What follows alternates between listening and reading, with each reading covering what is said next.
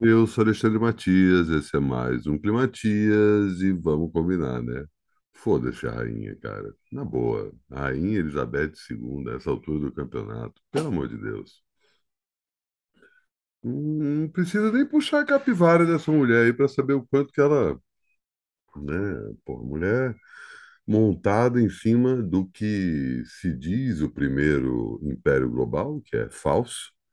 Né? O Império Britânico teve, obviamente, sua importância histórica mas esse primeiro império, global é português, que é uma coisa que os portugueses não têm a manha de conseguir vender isso. A própria o conceito que depois foi puxado para o Reino Unido de que uma terra em que o sol nunca se põe, porque afinal de contas colonizaram, ou melhor dizendo, invadiram e fizeram estragos consideráveis em vários eh, territórios espalhados pelo mundo, ou seja, em qualquer lugar do em qualquer hora do dia é dia no Reino Unido, mas isso é um conceito que foi criado pelo Império Português, o primeiro império global, né? Mas a gente sabe que os portugueses não são bons de autoestima, tem uma autoestima meio enviesada aí por outro lado, mas, né? Quem roubou isso foi, né, mais uma vez o Império Britânico, né, conhecido aí com uma série de pilhagens e enfim, violências atrozes, como todos os colonizadores europeus, né?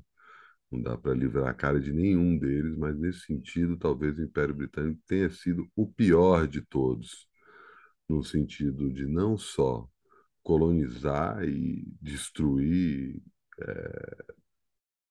patrimônios e países e populações inteiras, e levar boa parte disso para os seus museus, né? Pagando ali de, olha só, o Museu Britânico tem isso, isso e aquilo, tudo roubado dos outros. E toda a noção do colonialismo, né? Que, enfim, continua até hoje, né? Tem aí fotos dessa mesma monarca que muitos lamentam sua morte lá em pleno no meio das colônias africanas ali na época, colônias britânicas, não está nem querendo saber quem são aquelas pessoas, né? Então, é um exemplo bem próximo da gente aqui, as Ilhas Malvinas, né? Ou Ilhas Falkland, como dizem os ingleses. O que que os caras têm esse território aqui, bicho? Pelo amor de Deus, deixa os caras. Isso é... As ilhas são da Argentina. Os ingleses vêm tomar aqui basicamente para ter uma base para eventualmente poder interferir na política de outros países, né? E essa tradição foi passada para frente. Então, tudo que a gente vê dos Estados Unidos hoje foi basicamente herdado do Império Britânico. Né? Essa noção de pilhar completamente qualquer outros países para passar por cima toda a sua maldade, né? Não tem outra palavra, né? E sair pagando de, de polido, de civilizado, de ah, a gente está né? Em outros tempos, né, toda essa noção de democratização, né, vamos livrar os países de determinadas ditaduras. O exemplo, enfim, os Estados Unidos fazem isso o tempo todo. Isso não era é, livrar países de ditaduras. Na época do Império Britânico, era salvar populações da barbárie. Viviam completamente longe da ideia de civilização e atrocidades terríveis foram feitas, né? Mas Isso é só um exemplo. A própria ideia de existir uma monarquia em pleno século XXI é uma coisa que é literalmente ultrapassada, literalmente pertence a uma outra época. Não faz sentido você imaginar. Você pode questionar aí o- a democracia representativa, né? O fato da gente votar em pessoas que vão é, tomar decisões pela gente. Isso está sendo posto em xeque hoje em dia. Que dirá da ideia de que há uma família que tem, por questões imobiliárias, né, é, direito de mandar num país, num povo, em vários povos, e seus filhos são automaticamente prontos para fazer isso, né? Não tem nenhum,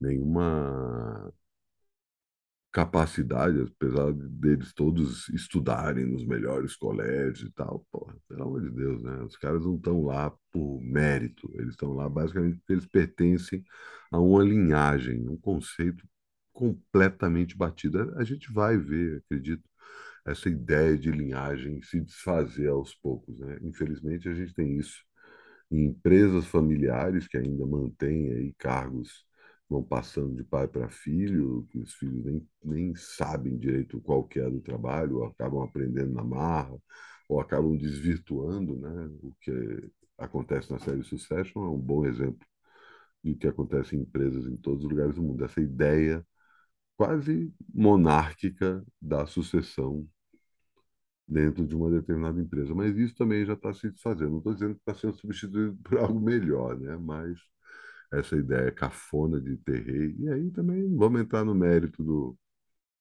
da mulher ser tretada com a ex-nora, ex né? talvez ter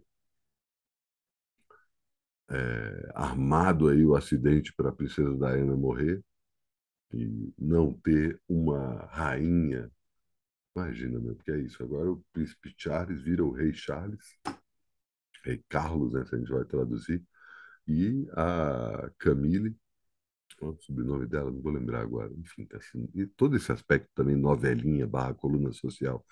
Nossa, tipo, sei lá, até vi a primeira temporada de The Crown, seriado do Netflix, mas é, é uma propaganda para dizer que como esse povo é bonito e bem escolhido, né? Palhaçada, essa que é a real. É... Não, não, não faz sentido, não faz sentido e né, aí voltando à questão que eu estava falando da princesa Diana, né? O, agora a, atual rainha é a Camille, que na época era amante do príncipe Charles, e agora é a próxima rainha. Ela deve ser coroada, né? Isso é engraçado ver isso, né? A própria ideia do funeral da rainha demorar dias, pelo amor de Deus, que parada cafona, brega pra cacete, ostentação no pior sentido possível, uma, um monte de cerimonial né? péssimo, saca? Como se a gente estivesse ainda na Idade Média, saca? Pelo amor de Deus.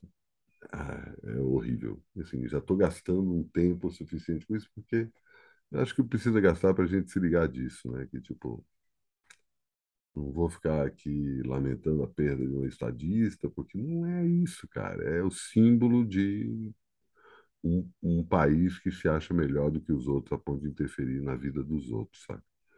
A gente desgosta dos Estados Unidos por esses motivos. Isso nasceu com a coroa britânica e permanece até hoje, apesar de hoje eles serem como cantavam o New Model Army, o 51º estado da América, né?